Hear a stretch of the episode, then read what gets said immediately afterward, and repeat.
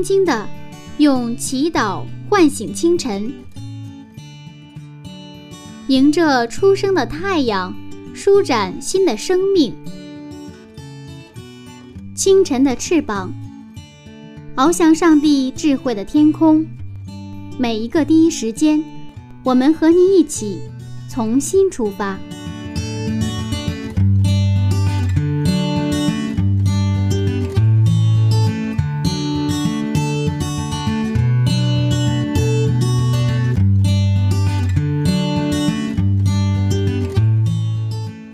间与上帝相遇，精彩人生从上帝开始。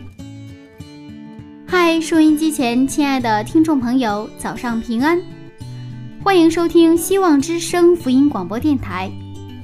接下来您将听到的是由柚子在每个周末的第一时间为您带来的《清晨的翅膀》早灵修栏目。新的一天开始了，您的心情还好吗？初恋是美好的。它是那么单纯，那么刻骨铭心。无论是谁，我相信都有关于初恋的美好的回忆。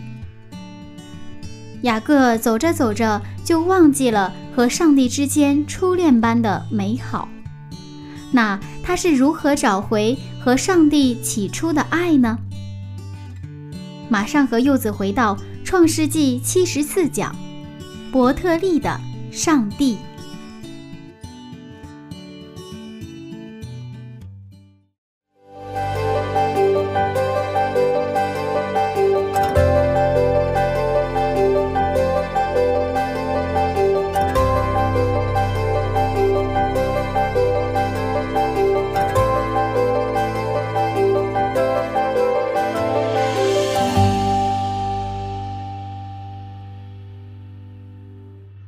我想您听到刚才我们的开始，一定会想到今天会不会是谈啊初恋的事儿呢？有关系，嗯，有关系。今天咱们谈的是雅各跟上帝的初恋啊。是的，嗯，其实的话，无论是跟上帝还是跟人，其实都有一个第一次啊。嗯嗯。那我想上上一讲的时候啊，这个雅各他是在施建城发生了一个非常悲惨的事情。那这一讲又有什么转机呢？是啊，他们。就是好像这个每一个场景都是一个一百八十度的转变，是吧？嗯。兄弟俩，亲兄弟俩相逢，然后呢，这个就他们家又发生了儿子们去杀人的案件，嗯，对吧？嗯。然后看我们今天接着这个场场景，我们今天的一幕是一个这样的一幕哈。呃，我们纵观雅各的一生啊，就感觉他好像是有一个专长，就是逃跑。第一次，他从家里跑出来，嗯，跑舅舅拉班的家里。那么第二次，他又去从避开这个拉班，又又跑出来。那么第三次呢，他们又离开这个一个时间城。那么其实，在他们家出现了这样的一个悲剧的时候，女儿被辱，然后呢，儿子们去杀人，是吧？这个几乎在同一个时刻，就时间就发生了这样的事情。嗯，本来女儿受辱，这个本身是一个很很悲痛的、很痛苦的事情。嗯，结果这儿子们又去参与杀人了，一个问题带来更大的问题。那么在这样的节骨眼上，我们看到上帝出现了。我们看创世纪三十五章第一节，看上帝怎么对雅各说。创世纪三十五章第一节。上帝对雅各说：“起来，上伯特利去，住在那里，要在那里筑一座坛给上帝，就是你逃避你哥哥以扫的时候向你显现的那位。”你看，我们的上帝没有让处在这样的一个悲痛当中的这样的一个雅呃去雅各家去，不是质问雅各。上帝不是面对雅各家发生的这样的一个悲剧来去质问雅各，你作为父亲为什么这样？你为什么让你们家发生这样的情况，是吧？你是约的传承的，你为什么这样？我们的上帝没有那么去做。嗯，上帝他问的是：起来上伯特利去，然后住在那里，在那里给我筑一坛，筑一个筑一座坛给上帝。说的是好像是跟这个世间城发生的悲剧没有关系的事情，是不是？嗯你要去伯特利，上帝要他去伯特利，其实啊，就是让他记起那个他曾经的那个许愿祷告许愿祷告。嗯你看，当我们去离开行动或者跑逃跑的时候，上帝来去指明方向啊。我们看这个，他们曾经啊，就是第一次雅各出这个别斯巴去哈兰走去的时候，他就在那里做了一个天体的梦，我们嗯都知道哈。然后我们看二十八章的啊十六节、十七节、十八节、十九节，看这个伯特利的典故哈。嗯，创世纪二十八章十六到十九节，雅各睡醒了，说：“耶和华真在这里，我竟不知道，就惧怕，说：这地方何等可畏！这不是别的，乃是上帝的殿，也是天的门。”雅各清早起来，把所枕的石头立作柱子，浇油在上面。他就给那地方起名叫伯特利，就是上帝殿的意思。但那地方起先名叫露丝。等于他把这个这个伯特利是上帝的殿，就是跟他一个人，真的是一个悲悲切切的离开逃跑的时候，在旷野就一个人的时候，上帝来寻找他，给他信心和希望，跟嗯他提起他跟亚伯拉罕所立的约的那一个美好的地方，对吧？嗯那是他的一生当中是刻骨难忘的一个地方。嗯是影响了他一生的一个地方，对吧？伯特利哈。嗯那现在当他的家发生悲剧的时候，上帝来寻来找这个找到这个雅各说你要去伯特利，然后把他许愿祷告的内容一五一十的全部给他说出来，是不是？嗯你去那里就住在那里，不是去那儿只是做一个谈献一次祭回来，不是这样的。你虽然在四线城的城东买了一块地，你既住了下来，但是你要离开，你要到伯特利住了下来，然后呢，在那里做一头做一座坛给我，是吧？嗯那么他原来不做了两个许愿嘛？一个是交四分之一，让他平平安安，如果回家的话交四分之一，然后呢在伯特利筑坛。伯特利是雅各许过愿的地方，是他第一次遇见人格的上帝的地方，也是跟上帝初恋的地方。所以雅各在这个地方跟上帝做了什么一个一个许愿的祷告。但是雅各他忘了他的许愿，丢失了他起初的感动和励志。嗯可能每个人人生当中都有一个初恋的经历，那可能发生在很小的时候，初中或者高中或者大学，或者是这可能更小。现在小孩的话，好像小学的时候也初恋是吧？那可能是单相思，嗯也可能是单恋什么男老师、女老师。当然，这种初恋，往往它变成婚姻的情况应该是少的。嗯不过这个初恋给我们留下人生当中一个美好的一个回忆，让我们觉得爱一个人是很美的，是让一个人感觉是非常非常的好的，很幸福。很幸福的，是吧？嗯，那么现在这个伯特利就是雅各跟上帝初恋的地方，嗯所以这是无法忘怀的。不过还好，我们的人是往往初恋变这个不能延续为婚姻，但是我们的上帝不是那样。初恋的地方，上帝跟雅各初恋了这个地方，他又来找你，还要回到那个地方。嗯我要跟他是跟你什么？我要跟你什么结婚？嗯我要成为什么？你的丈夫，嗯，你要做我的新娘。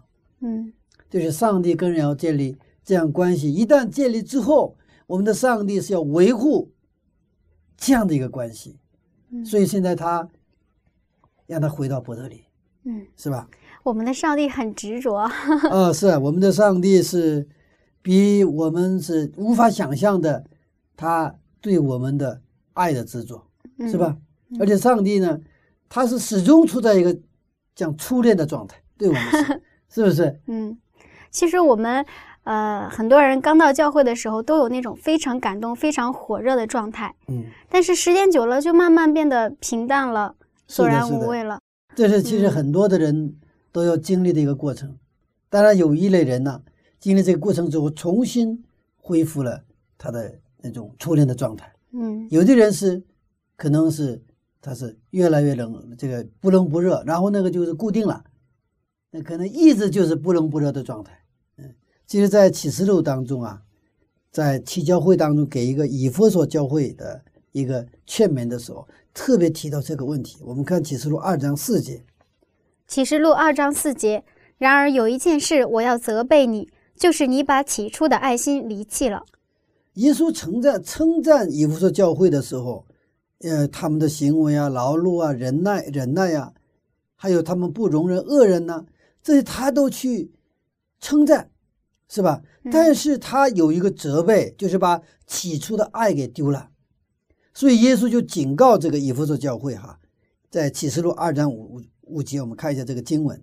启示录二章五节，所以应当回想你是从哪里坠落的，并要悔改，行起初所行的事。你若不悔改，我就临到你那里，把你的灯台从原处挪去，恢复起初的爱。如果不恢复起初的爱的话，要把灯台挪去。其实启示录在讲什么经验？在讲波特利的经验。你起来回到波特利去。那现在启示录也有这样的表述了，回到起初的爱。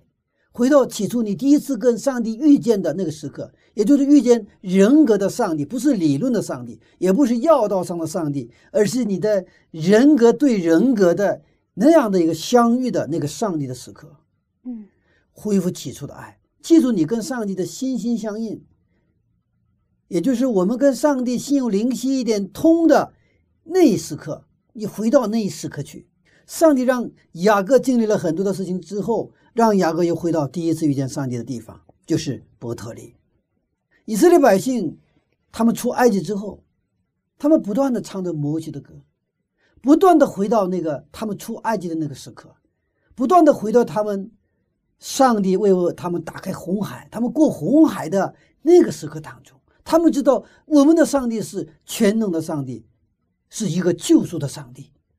摩西的歌一直唱到什么时候？约翰启示录。在玻璃海边，还是像摩西和什么羔羊的。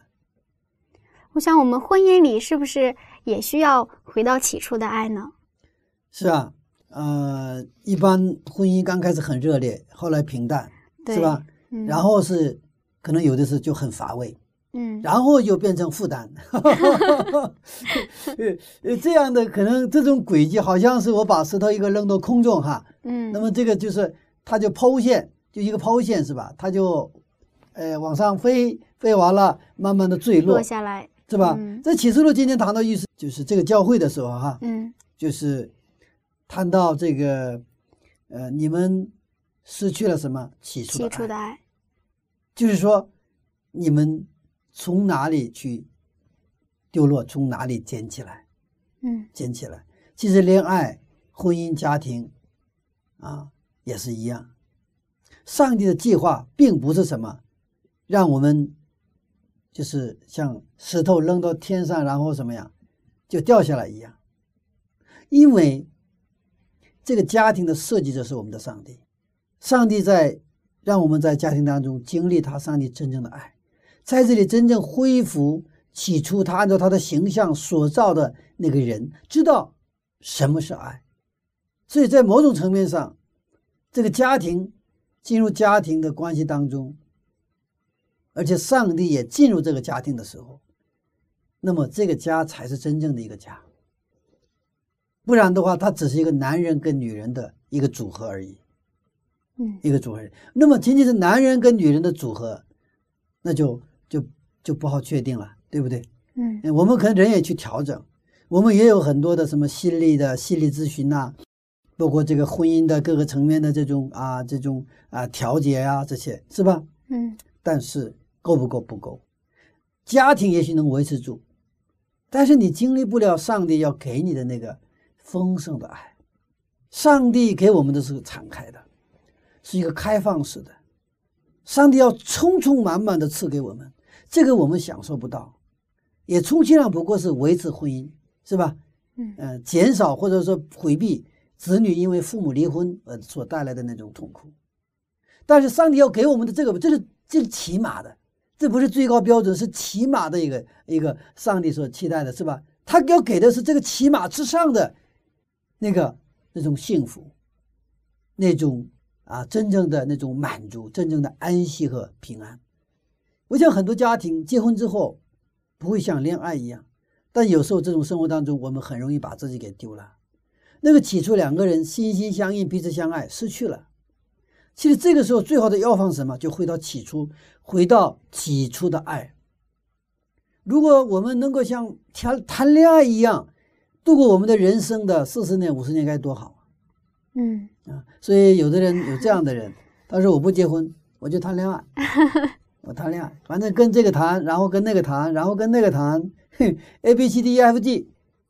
那我始终要处在一个谈恋爱的状态，我不结婚，因为我知道这个，呃，结婚的话那是爱的坟墓啊，也不敢结婚呐。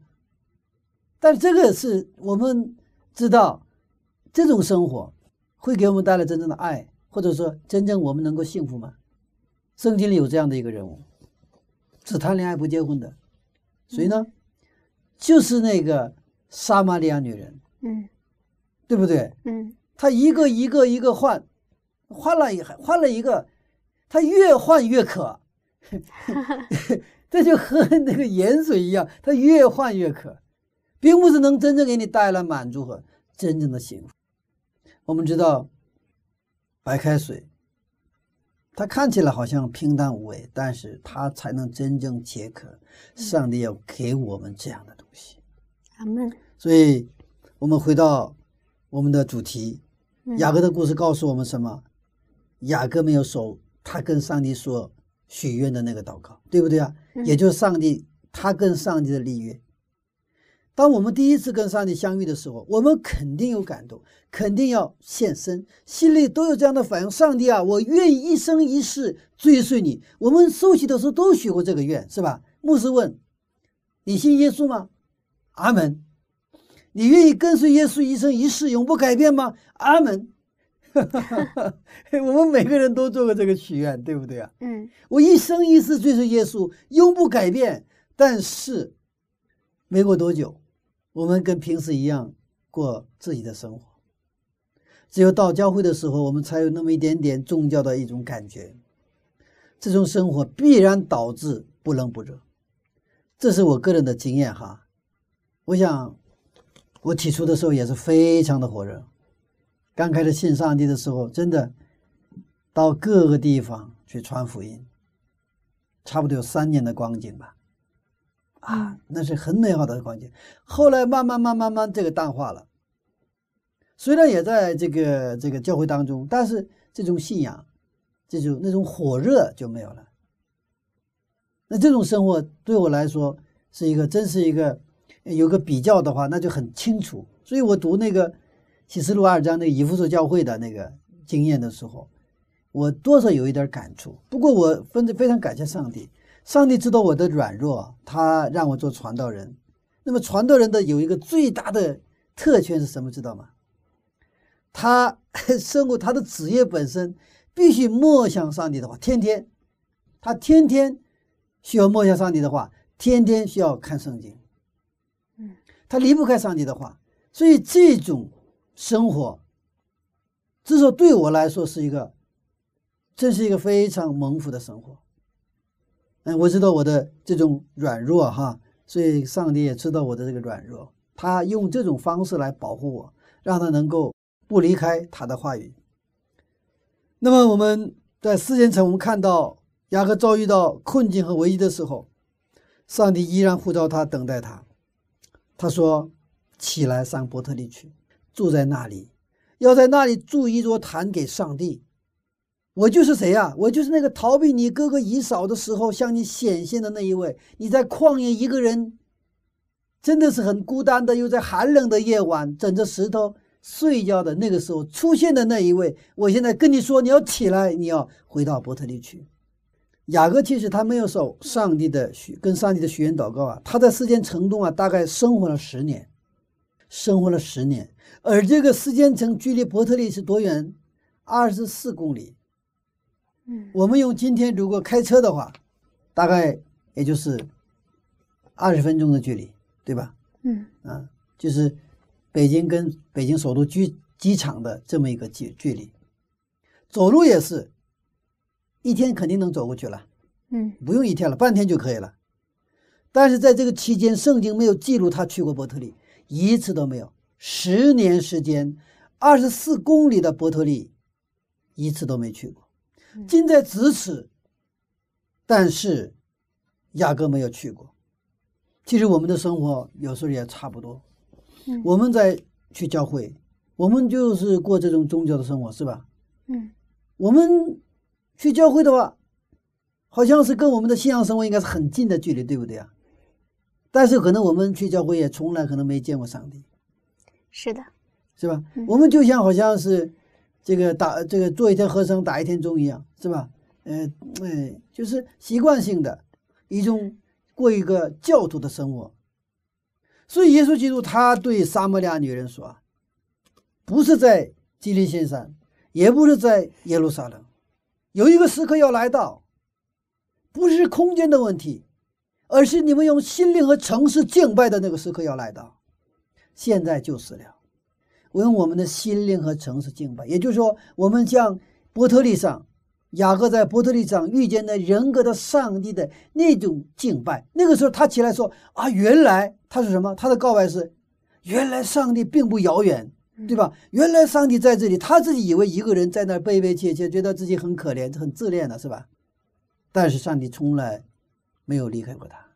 他说他很惊讶，上帝原来在这里，所以他起来早晨起床之后，在那个地方郊游是吧？立立石柱子是不是？嗯然后给他起名为什么？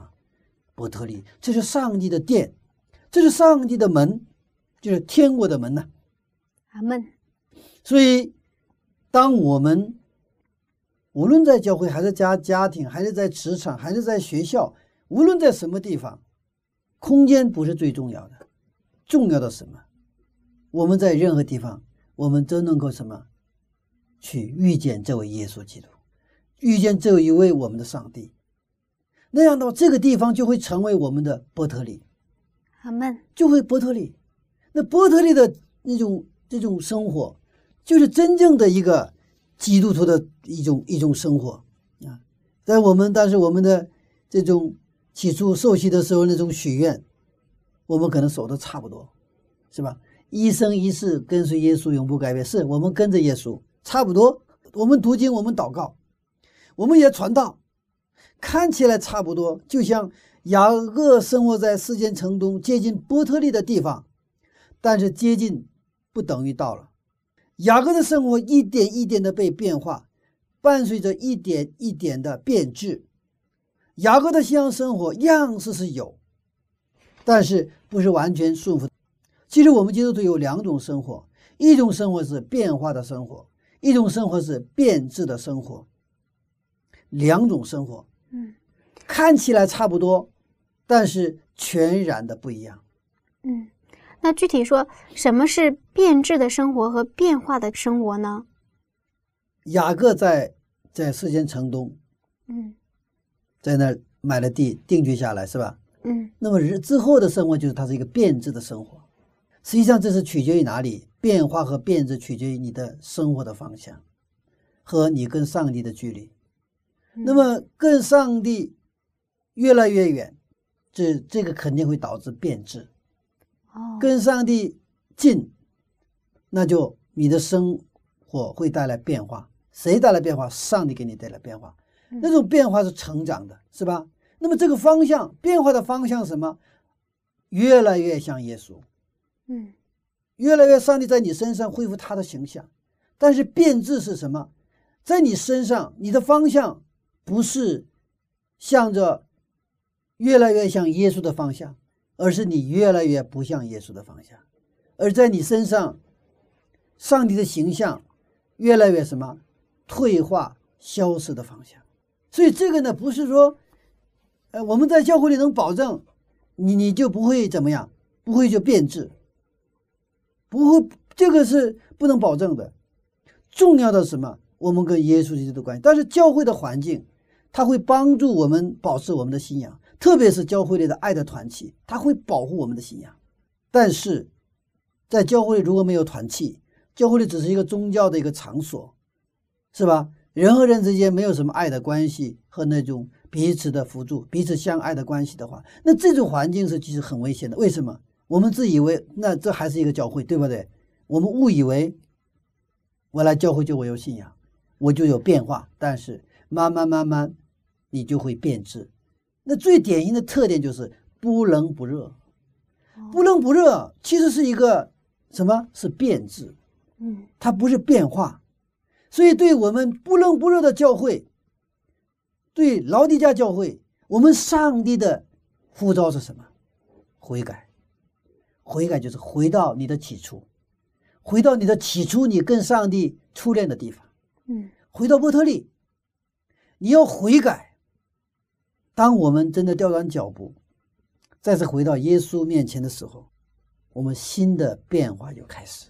阿门。其实我们不怕，真的，我觉得上帝有这个应许和保证，他愿意我们变化，他更愿意去帮助我们变化，而且他有能力我们帮助我们变化。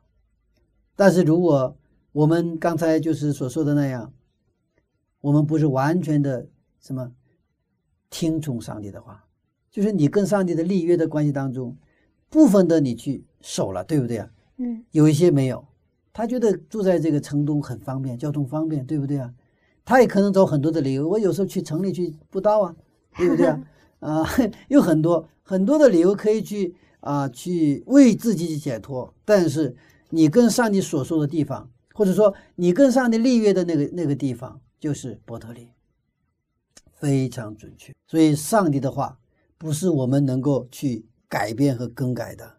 特别是当我们住在离波特利不远的地方，啊，我们更应该去真的警醒祷告，问自己，确认一下自己的位置。我是现在在世间城的城东，还是在波特利？我要确认这个位置，是不是？嗯如果我不是现在在波特利的话，不是我跟自己上上帝所立约的那个地方的话，赶紧起来去那个地方。嗯我们受洗的时候，我愿意接受耶稣基督为我的救主，我愿意跟随他一生一世，永不改变。阿门。那就是你的伯特利，你就起来，你回到那个地方。我再次向上帝告白说：上帝啊，我愿意接受你为什么？我的救主，我愿意跟随你一生一世，永不改变。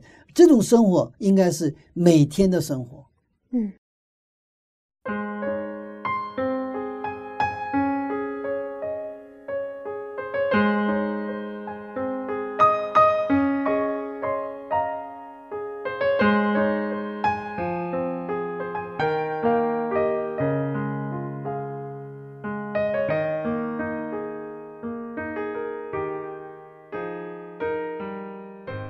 有一句话说，婚姻就是爱情的坟墓，因为结婚了就失去了热恋时的甜蜜和兴奋，生活里只剩下了柴米油盐和解决不完的琐事儿，甚至两个人四目相对的时候都不知道该说些什么，所以我们常常说七年之痒。结婚七年对很多家庭来说都是一个考验。那么，亲爱的听众朋友，您是否也常常对上帝、对您的另一半有同样的感受呢？那就让我们回到起初的爱吧，经常表达爱，多说说“亲爱的，我爱你”，偶尔有一个小惊喜，也许生活会变得不一样呢。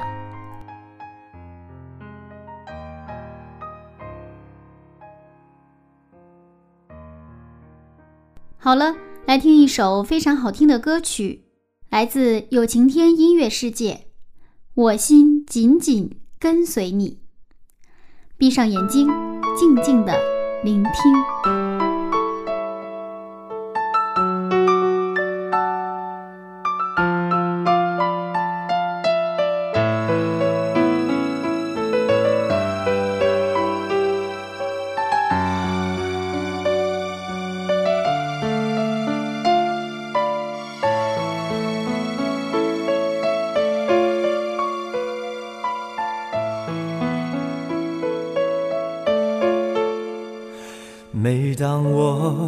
若疲乏，对未来充满惧怕，你对我痴声呼唤，来到你宝座前，你是如此温柔。甚至我心里感受，你赐下话语，你光照鲜明，你炼净我生命。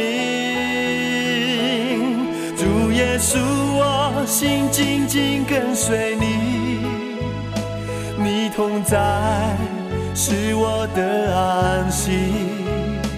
主耶稣，我心紧紧跟随你，等候你，我重新的你。主耶稣，我心紧紧跟随你，你同在是我的安息。主耶稣，我心紧紧跟随你，等候你。我重新的你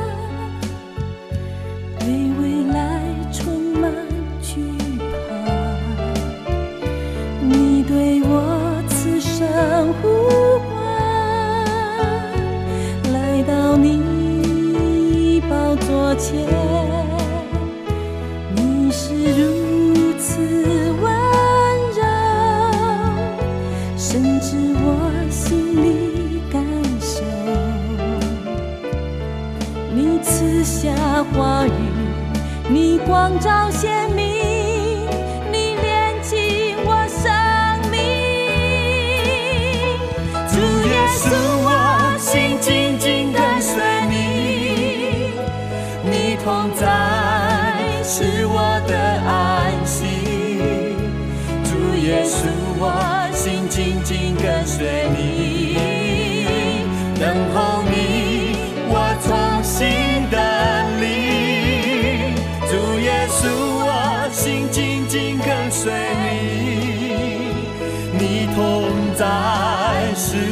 的安息主耶稣我心紧紧跟随你。等候你我同心的你主耶稣我心紧紧跟随你。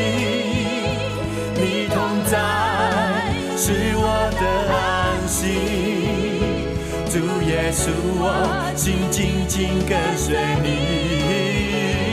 等候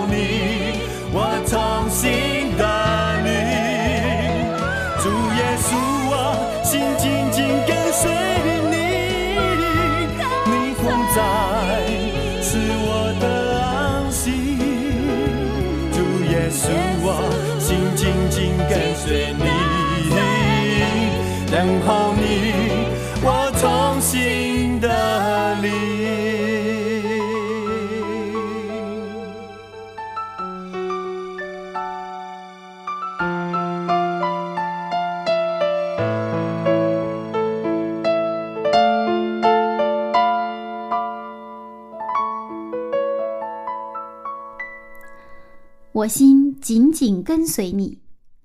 多么感动的一首歌曲！愿我们的心都能紧紧跟随主耶稣，等候耶稣重新得力。亲爱的听众朋友，欢迎和柚子继续回到《创世纪》的分享当中。下面我们精彩继续。你看，这个雅各在十年呢，才二十几公里，二十四公里，他没去。很可惜哦，是吧？嗯，所以他的结果是他家发生了这种悲剧，女儿被强暴，被侮辱，然后呢，他的儿子们去犯了什么杀人的罪。嗯，所以说他本来这个拣选出来的这个长子是为了什么？去在外邦人当中荣耀上帝的名，对不对啊？嗯，但是他在外邦人当中什么呀？荣耀了吗？没有，羞辱了上帝的名，就是就是导致了一个他们所不期待、所极不愿意的一个完全相反的一个结果嗯啊！所以恢复起初的爱，恢复其第一次的感动，嗯恢复第一次我们跟上帝所立的约。我们看启示录的二章五节，启示录二章五节，所以应当回想你是从哪里坠落的，并要悔改，行起初所行的事。你若不悔改，我就临到你那里，把你的灯台从原处挪去。就是悔改，而且上帝的话我们不能加也不能减，上帝说啥就啥。阿门。嗯，这里有一个问题嗯，就是我们怎么能知道我所所处的这个状态、这个环境，比如说我的工作、嗯我的家庭，是和上帝呃起初的那种状态呢？呃，一个基督徒的生活，就是真正回到起初的爱的那种生活。嗯其实我们一想到人们恋爱的时候状态就知道了，恋爱时的状态是什么状态？就干什么都不累，干什么都喜乐，嗯对吧？嗯，乐呵的，啊，是这样的。是吧？嗯所以，我们我在教会里也经常看到这样的一些兄弟姊妹啊，哎，成天乐呵呵的，真的，而那乐呵不是装出来的，他们心里有上帝赐给他们的丰盛的那种爱，那种平安，那种安息，那种得救的确信。所以你跟他们在一起，觉得很舒服，很舒服，啊，真的，我也是真的希望我自己成为那样的一个人，啊，嗯，但是我也常常发现我自己，真的有的时候。没有那种平安。啊，没有那种平安，嗯。啊有时候也心里有一些不安，有压力。不过还好，当我打开圣经的时候，上帝就告诉我，你就起来去哪里上伯特利。对于这个上帝的邀请，雅各欣然接受了。不过雅各还是不真的是很厉害哈。嗯。你看，我们看三节，三节，我们要起来上伯特利去，在那里我要筑一座坛给上帝，就是在我遭难的日子应允我的祷告，在我行的路上保佑我的那位。对上帝的邀请，起来去伯特利，雅各欣然接受，是吧？嗯而且不是一个，我自己是我们他的全家人，嗯我们要起来上伯特利去。不过在去伯特利之前呢，雅各还有一件事情要做，而这个事情是非常非常重要的。我们看第二节，第二节，雅各就对他家中的人，并一切与他同在的人说：“你们要除掉你们中间的外邦神，也要自洁，更换衣裳。就是说除了上帝全部换掉，除掉外邦的神，衣裳也要换掉，是吧？嗯要自洁，更换衣裳，除掉你们中间的外邦神。就这个家里有什么有拜偶像的现象了，是吧？嗯，这个衣裳，更换衣裳，这个衣裳代表身份。大祭司有祭司服，对不对？我们看撒加利亚书的三章一到五节，撒加利亚书三章一到五节，天使又指给我看，大祭司约书亚站在耶和华的使者面前，撒旦也站在约书亚的右边，与他作对。耶和华向撒旦说：“撒旦呐、耶和华责备你，就是拣选耶路撒冷的耶和华责备你，这不是从火中抽出来的一根柴吗？”约书亚穿着污秽的衣服站在使者面前，使者吩咐站在面前的说：“你们要脱去他污秽的衣服。”又对约书亚说：“我使你脱离罪孽，要给你穿上华美的衣服。”我说：“要将洁净的冠冕戴在他头上。”他们就把洁净的冠冕戴在他头上，给他穿上华美的衣服。耶和华的使者在旁边站立，在这里记录了约书亚穿着什么样的衣服啊？是脏的衣服，污秽的衣服。是吧？嗯很污秽的、很脏的一个衣服。圣经也常说，耶稣基督要换掉我们的脏衣服，衣服是象征。后来也说，洗那衣服的人有福了。我们看这个撒母耳下十二章，啊、不对不对，十二章十五节的话，嗯，就是大卫犯了罪之后，啊，他怎么去祷告？大卫跟八十八犯了奸淫罪，生的孩子死了之后，大卫悔改的祷告，求上帝换掉他的污秽的衣服。换掉他污秽的衣服哈。嗯我们就去看以赛亚书六十四章六节，以赛亚书六十四章六节：我们都像不洁净的人，所有的意都像污秽的衣服，我们都像叶子渐渐枯干，我们的罪孽好像风把我们吹去。我们的衣服代表我们的身份，也代表我们的心态。有的人穿的很裸露、裸露的衣服到教会哈，嗯这个就不适宜了。平时也应该端庄，衣服也代表我们对别人的礼节。嗯我听说现在的婚纱一般也都是非常的裸露哈，啊，其实本来婚姻是非常神圣的。那么看雅各这一家，他们在去伯特利之前，这个做的重要的事情就是什么呢？刚才说把外邦人的神像是吧？还有这个更换衣服，还有字节哈。我们看嗯继续看第四节，他们所进行的这个事情。第四节，他们就把外邦人的神像和他们耳朵上的环子交给雅各，雅各都藏在事件那里的橡树底下。这个神像中有拉杰带来的那个偷来的神像是吧？嗯说明这个时候他们家庭里面已经有什么敬拜偶像的事情发生了，在谁的家里？哦在一雅各的个雅各家里的家里。用今天的话说，在基督徒的家里发生了嗯拜偶像的事情。当然，我看教会里面一般没有什么戴耳环的哈。其实耳环当时来说是一个护身符哈嗯啊。我们看赫西亚书的二章十三节，和西阿书二章十三节，我必追讨他素日给驻巴利烧香的罪。那时他佩戴耳环和别样装饰，随从他所爱的，却忘记我。这是耶和华说的。现在说是除了伯特利的上帝之外，全部拿下，全部丢掉，全部埋掉。这就是他当他恢复起初的爱，回到上帝那里的时候，他们做的抉择，他们这这要做的事情。刚才其实也我们提到，我们如何恢复起初的爱？嗯为什么？那就是原因是要除掉让我们不冷不热的东西，让我们变质的那个东西。什么？那就是罪。那个我们心中的那种污秽，那种不洁净，那种贪婪，要这个全部要拿掉。就像他们，你看他们在就是重新起来去波特利之前，他们做的事情是把外邦人的神像、他们耳朵上的环子交给雅各，然后全部埋在这个地上，不仅是扔啊，扔的还别人可能捡起来哈、全部埋起来把它。所以这也是今天给我们一个很好的一个指引，就是说我们的教会如果不冷不热，那就按照圣经的话说悔改，嗯除掉我们的罪，无论是我们个人的，还是我们的群体当中的那种罪，只有这个除掉罪，回到上帝的话的时候，回到我们起初的爱的时候，那这个问题都解决了，是吧？因为我们的上帝，他是一个立约并守约的上帝。嗯，但问题是，现在我们很多人都感觉不到自己需要更换，也感觉不到自己需要悔改。是啊，就是我们啊、需要上帝，就是我们有我们有这个需要，我们需要上帝。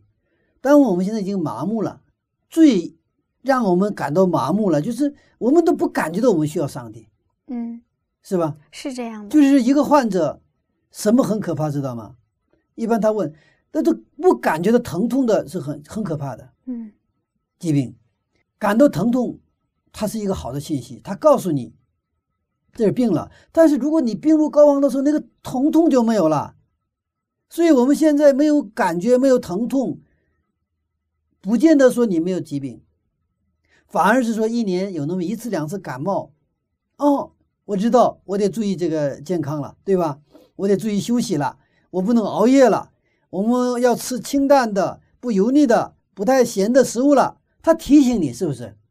而且经过这么一次感冒之后怎么样啊？我们的免疫力就增加了，我们感觉不到的那个就是那种我们的罪，所以需要什么？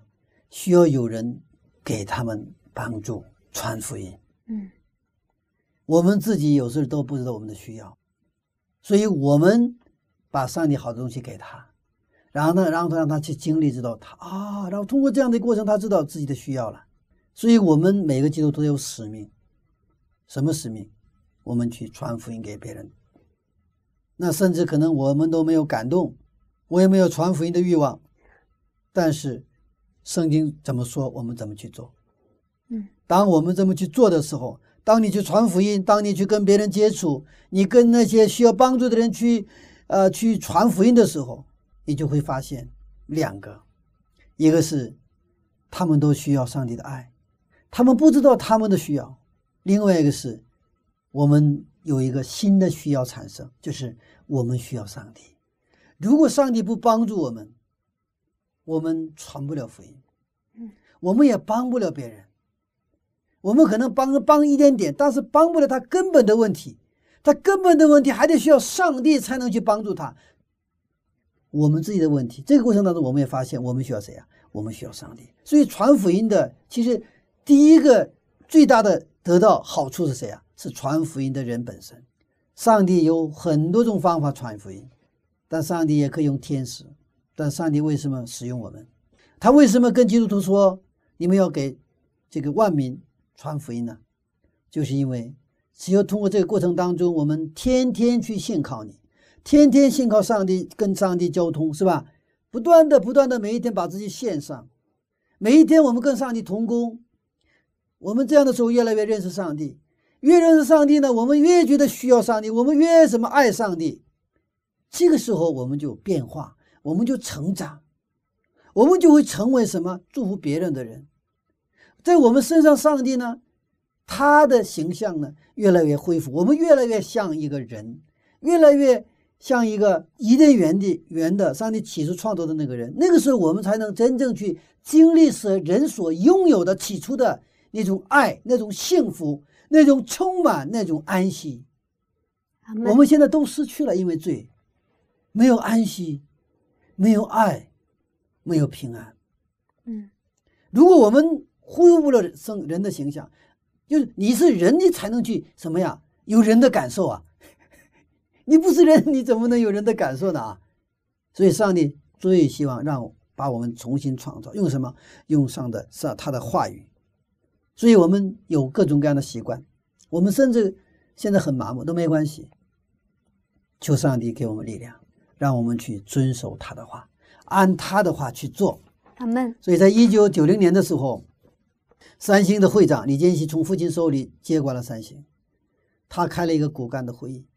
这个时候，他发表了一个著名的宣言，叫“除了老婆孩子全部换掉”。这也是三星第二次创业的宣言。那么二十年后，三星几何级数的增长，成为世界一流的企业。去年，三星电子的业绩超过日本最大的十家电子企业的总和，这是更新带来的结果。那么雅各的力量来自于哪里啊？对伯特利上帝的重新的爱，对对伯特利上帝的爱重新进入到他的生命当中，所以他有能力，而且断然驱除所有偶像的东西。我们现在不戴耳环，也没有神像在我们的家里，但是有很多我们不知道的神像，那些耳环、那种偶像在我们的身边、我们的生活当中，一切高过上帝的好东西都是偶像。雅各摒弃了偶像，他走向伯特利的时候，奇迹发生了。我们看创世纪三十五章的第五节。创世纪三十五章第五节，他们便起行前往。上帝使那周围城邑的人都甚惊惧，就不追赶雅各的众子了。你看，他原来什么？他一直不吭声，不吭声。后来他杀了那很多的人之后，他就是吭声了。嗯，吭声什么？害怕，对不对？惧怕，怕。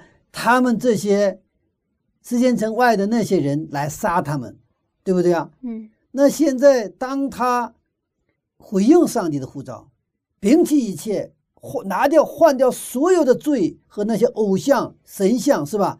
这个时候，他们而且是从军上去去伯特利的时候发生的情况什么呀？他们起行前往，上帝使那周围城邑的人都生惊惧害怕，谁怕谁呀？不是。雅各一家怕那些人，而是那些城里的人，虽然人众多像蚂蚁一样多，但是他们怕谁呀？怕雅各一家，他们也不追赶雅各的粽子了，对不对？嗯。雅各终于来到了伯特利。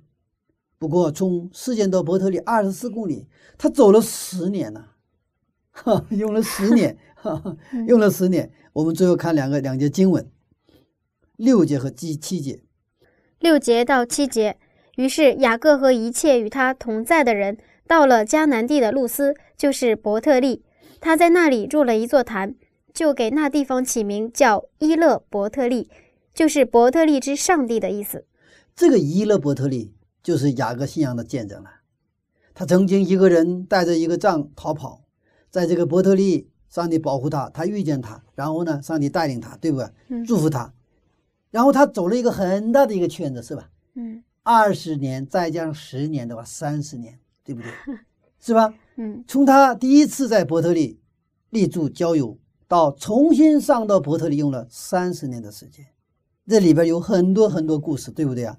但是真的感谢主，他终于回到了伯特利，是吧？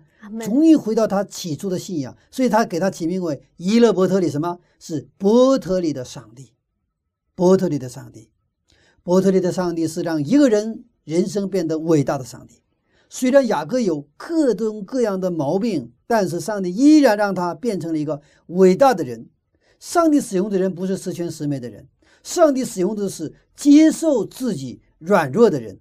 我们的完美并不是我们的努力，而是来自于我们上帝的完美。阿门。愿我们再次全然的献身，回到起初的伯特利，让雅各的上帝成为你我的上帝，让我们发现那位伯特利的上帝。阿门。尽管我们会逃跑，尽管我们会绕圈子，但是上帝。太执着了，还是把我们带回来了。是啊，是啊，嗯，我们的上帝的爱是执着的。阿门。追你追到天涯海角，一定要把你给追回来 哈！只有我们不拒绝，阿门。只有我们接受，一年、两年、三十年都没关系。阿门。谢谢牧师的分享。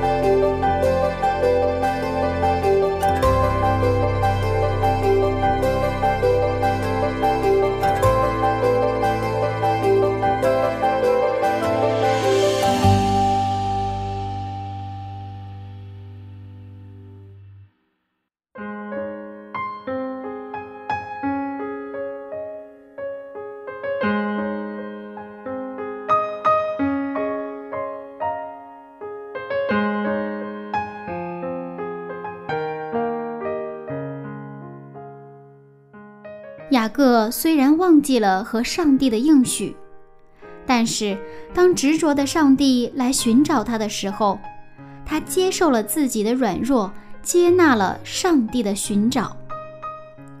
亲爱的听众，您是否也经常为自己不冷不热的状态而烦恼苦闷呢？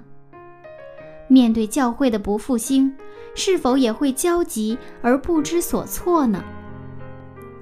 首先，让我们自己先来悔改吧，除去我们生活中所有高过上帝的偶像，重新回到起初和上帝炙热的爱。下面，柚子邀请您一起敞开心扉，向天父祷告。亲爱的天父上帝，感谢您执着的爱，不停的把悖逆的我寻找。感谢您，即便我忘记您，您都不曾忘记我。我的主啊，求您怜悯我的软弱，除去我里面的罪，帮助每一位正在收听的您的儿女。重新复兴、洁净我们的心，恢复我们对您的爱，一直跟随您到底。奉耶稣基督的名，阿门。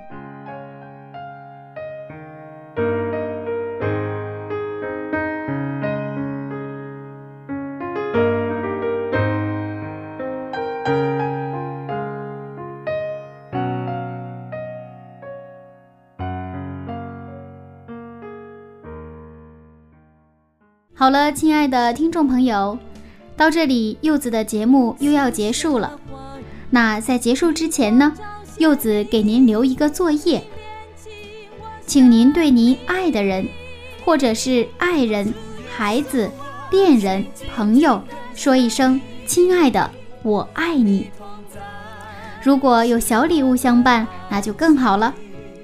期待您能感受到，当表达爱的时候。带给您的幸福。好了，今天的节目就先到这里了，祝您有一个愉快的一天。那下次分享我们再见了，拜拜。你同在是我的安息，主耶稣，我心紧紧跟随你，然后你我同心的力。是我心紧紧跟随你，你同在是我的安息，主耶稣，我心紧紧跟随你，等候你，我重新。